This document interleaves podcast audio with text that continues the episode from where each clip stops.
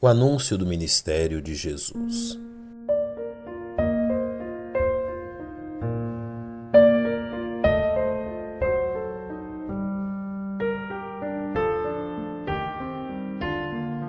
Fiel a seu estilo conciso e direto, após intitular sua obra como o princípio do Evangelho de Jesus Cristo, João Marcos trata de demonstrar como este grandioso Evangelho está inserido na história do trato de Deus para com o povo judeu. João Marcos não rompe com o passado, como se a vinda de Jesus representasse uma ruptura entre o antigo e o novo, entre o que Deus fizera no passado e aquilo que ele estava disposto a fazer no presente.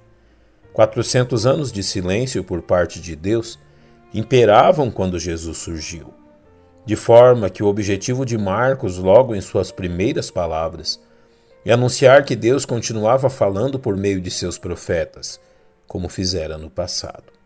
Por isso, a ligação entre o antes e o agora é feita por meio de realçar aquilo que os profetas haviam anunciado, demonstrando que o Evangelho de Jesus Cristo não era uma ruptura na história judaica, mas sim seu ponto culminante. Como está escrito nos profetas: Eis que eu envio o meu anjo ante a tua face o qual preparará o teu caminho diante de ti. Vós do que clama no deserto, preparai o caminho do Senhor, endireitai as suas veredas.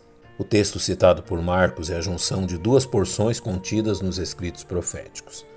A primeira parte deste verso é retirada do livro de Malaquias, capítulo 3, verso 1, exatamente o último escrito profético antes da vinda de Jesus, e que ressalta a promessa de Deus a seu povo de que ele viria ao encontro deles. Eis que eu envio o meu mensageiro, que preparará o caminho diante de mim, e de repente virá ao seu templo o Senhor, a quem vós buscais. E o mensageiro da aliança, quem vós desejais, eis que ele vem, diz o Senhor dos Exércitos. Mas quem suportará o dia da sua vinda? E quem subsistirá quando ele aparecer?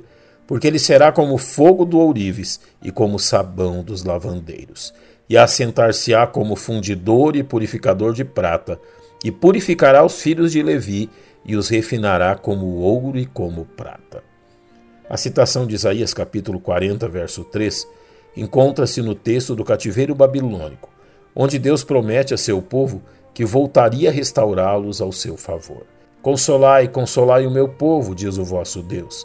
Falai benignamente a Jerusalém e bradai-lhe que já sua milícia é acabada que a sua iniquidade está espiada e que já recebeu em dobro da mão do Senhor por todos os seus pecados. Vós do que clama do deserto, preparai o caminho do Senhor, endireitai no ermo vereda nosso Deus.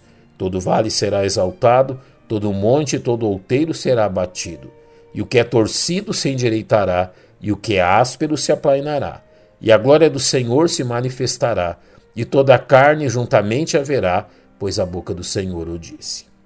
Ao lançar mão destes dois escritos proféticos, João Marcos deseja nos demonstrar que Deus não esquecera de seus benditos propósitos para com seu povo.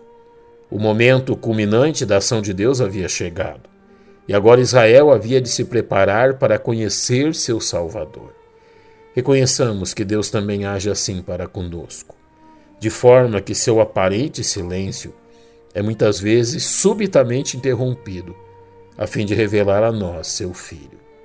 Que seu coração esteja pronto para ouvir a voz de Deus.